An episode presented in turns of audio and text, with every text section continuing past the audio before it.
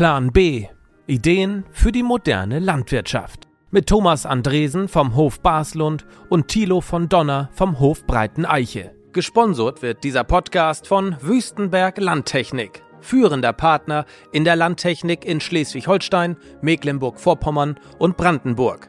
Ein modernes Familienunternehmen mit einer klaren Firmenphilosophie, getreu dem Slogan Bei uns in guten Händen und New Holland Deutschland, innovative Landtechnik seit über 125 Jahren. So, unser nächster Gast hier im Tierzuchtzelt ist Detlef Horstmann, Mitglied im Vorstand der DMK äh, EG, glaube ich. EG, ja. Der, soweit ich weiß, größten deutschen Molkereigenossenschaft, richtig? Stimmt. Und mit Detlef würden wir gerne ein bisschen über die Milch quatschen. Gerade vor dem Hintergrund des Grünlandes, das wir jetzt ja schon mit einigen ähm, Gesprächsgästen hier behandelt haben, aber dann nochmal speziell auf die Milch. Detlef, Milch steht immer wieder in der Kritik, klimaschädlich zu sein. Kühe stehen in der Kritik, klimaschädlich zu sein. Was entgegnest du ähm, Menschen, die sagen, Kühe und Milch sind schuld am Klimawandel? Also für mich sind Kühe als Wiederkäuer immer noch äh, Tiere, die Futter verwerten, die wir anderweitig äh, alternativlos nicht oder keine Alternative zu haben und die wir auch nicht verwerten können. Ähm, ansonsten denke ich, dass Kühe als Wiederkäuer uns ein hochwertiges Produkt liefern. Also ich denke, unsere Evolution hat ja auch dadurch äh, stattgefunden, dass die Menschheit durch hochwertige Aminosäuren wachsen konnten und sich entwickeln konnten. Und das ist natürlich in erster Linie auch aus tierischen Produkten entstanden, insbesondere Milch. Und wenn wir die jetzt einfach wegnehmen würden und äh, aus unserer Nahrungskette verbannen würden, dann sehe ich eigentlich schon ein großes Defizit, das bleibt. Ähm, und in unserer politischen Diskussion, besonders was Ökologie angeht, äh, gibt es für diese Flächen, äh, die eben sehr nass sind, die anmoorig sind und die eben nur Grünlandwirtschaft zulassen, ja, schwer eine alternative Verwertung in dieser Dichte und in dieser Wertschöpfung. Also würdest du schon sagen, dass die Kuh nicht der Klimakiller ist, für den sie immer dargestellt wird, sondern eigentlich ja ganz im Gegenteil. Wenn man sich mit der Materie ein bisschen beschäftigt und feststellt, Methan ist in einem biogenen Kreislauf und die Ökosystemleistung der Rinderhaltung beziehungsweise auch die, der Humusaufbau, der einhergeht mit der Nutzung des Grünlands, ähm, die sind ja im Vergleich zum Wald zum Beispiel unschlagbar. Also von daher ist Milch ja quasi so ein Superfood. Das macht ja, Klimaleistung. Das ist ein Superfood, wie du sagst, so sehe ich das auch. Und das hat ja auch diese, ähm, diesen Hintergrund und diese geschichtliche, diese Geschichte, diese Historie. Äh, es gibt ja viele Dinge, die sind ohne Milchprodukte, hätten sie sich, wären sie nicht so, hätten sie sich nicht so entwickelt und auch wir, unsere Menschheit hätte sich nicht so entwickelt. Deswegen sehe ich dieses Thema auch ein bisschen emotionsloser oder ein bisschen ruhiger oder nicht so, so aufgeregt, dass wir gleich die gesamte Produktion verlieren. Welche Maßnahmen ergreift ihr im Unternehmen? Ähm, die Marke, die zu DMK gehört, ist Milram, also auch eine relativ große und bekannte Marke, die da vertrieben wird. Welche Maßnahmen betreibt ihr, um in der öffentlichen Wahrnehmung quasi diese klimapositiven Effekte der Milch besser darzustellen und das Produkt Milch, ich sag mal in Anführungsstrichen, grüner zu machen? Wir sind dabei, dass wir ein, ein, äh, unsere Betriebe auf CO2-Bilanzen analysieren. Das heißt also, dass äh, die, die CO2-Bilanz des, des Milchproduktes oder des, der Milch selber und auch der Folgeprodukte ähm, ermittelt werden, dass wir diese äh, Kohlenstoffbilanzen auf den Betrieben erfassen. Wir haben das als Modell, als freiwilliges Modell durchgeführt und da haben sich von unseren 5000 Landwirten circa 3000 Landwirte daran beteiligt, so dass wir eigentlich ziemlich detailliert sagen können, was wir für eine CO2-Bilanz pro Kilogramm Milch haben. Und es ist so, dass wir ähm, natürlich auch Unterschiede sehen und dass wir den Landwirten auch äh, dann die Tipps geben, wo die Unterschiede herkommen und welche Reserven jeder Betrieb haben könnte. Zum Beispiel indem Betriebe Technologien verwenden, die äh, bedarfsgesteuert sind und nicht, dass eben Pumpen oder Motoren immer Volllast laufen. Äh, zum Beispiel, dass die Betriebe Hofbiogasanlagen nutzen, um den Methan aus der Gülle abzugreifen und zu verwerten und zu veredeln, indem man damit Strom produziert. Das sind eigentlich unsere, unsere Hauptschritte, äh, die wir als DMK zu dem Thema unternommen haben. Nun ist es ja so, dass die DMK auch zunehmend ähm, pflanzenbasierte Produkte in ihrem Potpourri aufgenommen hat, sagen wir es mal so. Damit entfernt ihr euch ja eigentlich von eurem ursprünglichen Weg, sag ich mal. Entfernt ihr euch ein Stück weit von dem eben angesprochenen Superfood. Also wenn ich jetzt zum Beispiel mal das Anserin äh, nehme, was ja gerade bei, bei Tieren eine ganz große Rolle spielt als Antioxidant ähm, und, und schwenkt über auf pflanzliche Produkte, die mit pflanzlichen Aminosäuren kommen, die ja nachweislich doch nicht so gesund sind, wie man immer denkt. Stellt ihr euch damit vielleicht ein Stück weit auch selber ein Bein, weil man jetzt meint, man muss irgendwie einem Trend folgen? Das ist eine Diskussion, die führen wir immer zwischen uns. Also ich bin ja Vorstand, also ich bin ehrenamtliches Mitglied äh, oder ehrenamtlich engagiert in dem Unternehmen. Ich vertrete die Mitglieder und die Mitglieder sind Landwirte, die Milch produzieren. Und ähm, wir führen diese Diskussion mit unseren Hauptamtlichen häufig und heftig. Ich muss aber aus der Sicht, aus deren Sicht einfach mal sagen, ähm, wir haben eine Marke, eine Marke, die zu DMK gehört, ist Milram. Also wir vertreiben unsere Produkte unter dem Begriff Milram. Und unsere Vermarkter sagen uns, äh, dass es eben um als äh, in dem Produktsegment als Fullliner zu gelten, dass unerlässlich ist, dass wir das da das mitmachen, dass wir diese Produkte auch entwickeln und dass wir sie anbieten, um Kunden, die sonst äh, vielleicht sagen, die kaufen 1000 Tonnen Käse, äh, aber nur 100 Tonnen vegane Aufstreiche, äh, dann würden sie auch diese 1000 Tonnen Käse woanders kaufen.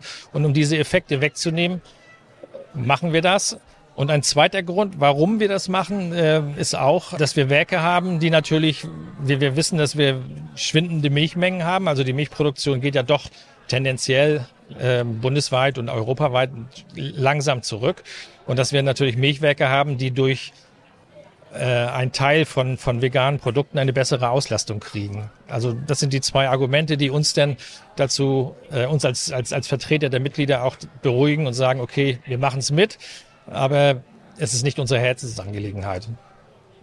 Aber wäre es nicht eigentlich viel wichtiger, anstatt umzusteigen auf so Alternativprodukte, ähm, wirklich mal offensiv nach vorne zu gehen und sich ähm, öffentlich auch noch deutlich mehr für die Milch einzusetzen? Ich meine, gerade so Unternehmen wie die DMK haben ja schon eine gewisse, ich will mal sagen, in Anführungsstrichen Marktmacht. Ähm, ihr seid weit vertreten, weit verbreitet in vielen Märkten und so weiter. Habt nicht gerade ihr die Chance, auch mal mit Offensiven, Bildungsoffensive ist hier das falsche Wort, vielleicht Aufklärungsoffensiven, deutlich mehr Werbung äh, für die Milch zu machen? Oder scheut man sich angesichts der vielen öffentlichen Meinungen von den wenigen, die da ist, da vielleicht auch mal den Schritt nach vorne zu machen. Also scheuen tun wir uns nicht. Äh, wir machen auch Werbung so gut wir können für unsere für unsere Milch, für unsere Produkte. Ich denke nicht, dass wir dass wir da die Milch, das unser Engagement für Milch und Milchprodukte zurückstellen, weil wir ein paar vegane Produkte haben. Es ist wirklich nur eine, eine Abrundung des Sortiments, als, um als Fullliner eben dem LEH gegenübertreten zu können. Und als solches äh, möchten wir das auch verstanden wissen. Und was wir für die Milch tun können, tun wir in unserem Ermessen so gut es geht. Also sicher gibt es auch noch Möglichkeiten, aber ich denke, wir müssen ja auch immer unsere Budgets verwalten und unsere Kosten im Griff behalten. Also wir tun schon in, in, in unserem äh, Gefühl, was wir können. Also um das einmal einzuordnen, ich musste gerade eben doch sehr schmunzeln, als die Frage von äh, Thilo kam, weil ich deine Meinung dazu kenne, nachdem wir unseren äh, Kreisbauerntag bei dir auf dem Hof gemacht haben, hast du doch großen Wert darauf gelegt, dass keine pflanzlichen Milchprodukte auf den Tischen verteilt werden. Fand ich auch okay. Also ich finde es auch gut, dass äh, man die, die Marke, die ja nun mal da ist, ähm, auch für solche Alternativen nutzt. Also ja, das ist der. Ich glaube tatsächlich, dass es, dass es äh, grob fahrlässig wäre, das nicht zu tun, weil ja. die Produkte werden ja gekauft und wenn wenn man sie nicht selber produziert, produziert sie jemand anders. Das äh, ist mit der mit der Milch oder mit dem Fleisch, das wir in Deutschland produzieren, ja genau das Gleiche. Das ist ja ähm, das Paradoxon, was unsere Politik nicht versteht. Wenn wir hier keine Milch mehr produzieren, wird deswegen ja nicht weniger Milch getrunken. Dann kommt sie halt von woanders und wird dazu deutlich anderen ähm, Umweltbedingungen, sage ja, ich genau. mal, produziert, wie hier bei uns. Ne? Ja, das sehen wir auch so, dass wir im Grunde genommen wissen, zu welchen Bedingungen wir produzieren, unter welchen gesetzlichen Vorgaben, wie, welche, wie unsere Ökobilanzen sind auf den Betrieben. Die kennen wir eigentlich ganz gut. Und wenn man weiß, dass die Milch nicht von hier kommt, dass es nur gut ist, äh, wenn die Milch aus dem, aus dem Blick, aus dem Sinne, Hauptsache eben, äh, man kauft Milchprodukte, die in osteuropäischen oder asiatischen Ländern hergestellt werden mit einer schlechteren Ökobilanz, äh, kann das eigentlich auch nicht das Ziel sein. Äh, und deswegen habe ich bei unserem Bauerntag eigentlich auch schon in einer anderen Rolle dann als Gastgeber darauf gedrungen, eben vegane Produkte müssen nicht auf dem Tisch stehen, wenn wir eben auf einem Betrieb sind, wo auf dem Milch produziert wird. Also ich hoffe ja nicht, dass ähm, die Produktion veganer oder ich sag mal pflanzlich basierter Produkte der Plan B der DMK ist, sondern ähm, ich hoffe, du kannst uns einen anderen Plan B erzählen. Ähm, wie, ist, wie ist dein Ausblick für die DMK, vielleicht auch für dich in die Zukunft der Milchviehhaltung? Ja, das ist eine, schwere Frage. Also mein Ausblick für die DMK ist schon so, da muss ich, müssen wir realistisch sein. Wir wissen, dass wir in einem äh, in, in Regionen unterwegs sind, wo, wo ökologische Auflagen hinzukommen, in Teilen unserer Milcherzeugungsregion. Ähm, wir haben Analysen gemacht, dass wir äh, irgendwo in Deutschland bis 2030 also circa geschätzt 20 Prozent weniger Milch haben werden, die verarbeitet werden wird. Das führt natürlich auch dazu, dass die gesamte Molkereibranche unter Druck geraten wird. Und ähm, das heißt, es werden, es werden bundesweit Werke über sein, bei wem auch immer, vielleicht auch bei uns, vielleicht auch bei anderen. Und dem muss man sich natürlich anpassen. Und äh, man, unser, unser DMK-Bestreben war das immer, äh, zu versuchen, in eine höhere Wertschöpfung zu kommen, also Produkte, unsere Milch zu verarbeiten in Produkte, nicht nur namenlose Butter, Pulver, Käse herzustellen, sondern Marken aufzubauen und auch über die Marken einen höheren Preis zu generieren. Ja, und für mich selber, für mich selber ist es so, ähm, dass ich glaube, dass die Zukunft der Milchviehhaltung weiter gegeben sein wird, aber sie wird, es werden weniger Betriebe werden und das Wachstum der Betriebe wird nicht mehr so stark stattfinden. Ich denke, glaube nicht, dass die Betriebe weiter wachsen werden wie in den vergangenen Jahren, sondern dass man bei den Betrieben äh, auf mehr, mehr ökologische Leistungen oder ökologische Kriterien Rücksicht nehmen wird. Also man wird mehr ähm, Energie aus, aus äh, äh, Energien nutzen, die aus regenerativen Energien kommen äh, sprich äh, Biogas aus Gülle, äh, PV von den Dächern.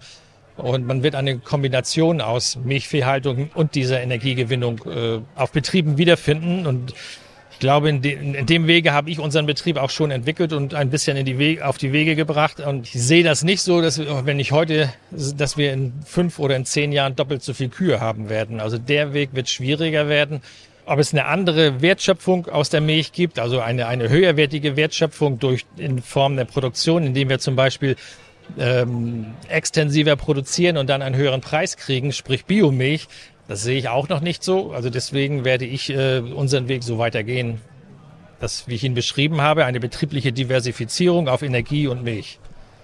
Gerade das Schlusswort mit der Diversifizierung, das finde ich, das ist ein Plan B, glaube ich, für viele Betriebe, dass man einfach doch bisschen rechts und links vom Weg guckt, welche Chancen habe ich, vielleicht meinen Betrieb breiter aufzustellen. Ähm, vielen Dank für dieses doch gute Schlusswort und ja, viel Erfolg weiterhin auf der Messe. Ja, danke. Euch auch. Ja, vielen Dank, Detlef, dass du dir die Zeit genommen hast für uns.